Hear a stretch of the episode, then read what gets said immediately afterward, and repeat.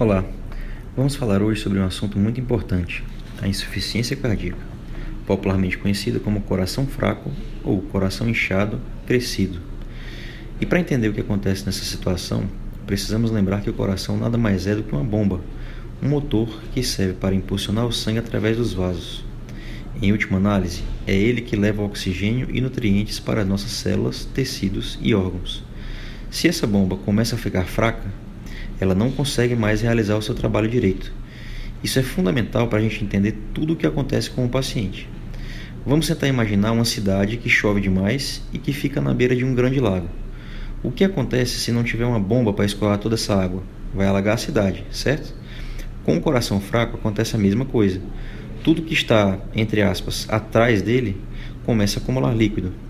Os primeiros a sofrer são os pulmões, e com isso vem a falta de ar, falta de fôlego. Agora lembre que os nossos órgãos são todos interligados. Do mesmo jeito que sofrem os pulmões, sofrem, por exemplo, o fígado e as pernas, que não conseguem de maneira semelhante escoar para o coração. E aí vem o inchaço nas pernas, a barriga crescida. Outra queixa muito comum na insuficiência cardíaca é que a falta de ar piora quando o paciente se deita, muitas vezes precisando de vários travesseiros para dormir ou até acordando sem fôlego de madrugada. E por que isso acontece? Quando ele deita, todo aquele sangue que estava represado nas pernas volta mais fácil para o coração. Isso sobrecarrega ainda mais a bomba do nosso corpo, encharca os pulmões mais ainda e, portanto, piora a sensação de falta de ar. Para você ter noção, a insuficiência cardíaca é responsável por cerca de 6% dos óbitos em um ano no estado de São Paulo. E mesmo em países desenvolvidos, 1 a 2% da população tem o problema.